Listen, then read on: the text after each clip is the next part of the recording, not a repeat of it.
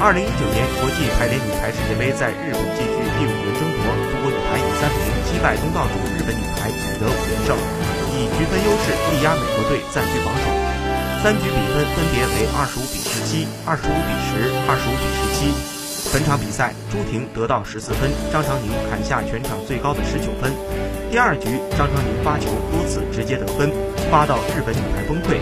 中国队打出了二十五比十的全胜比分。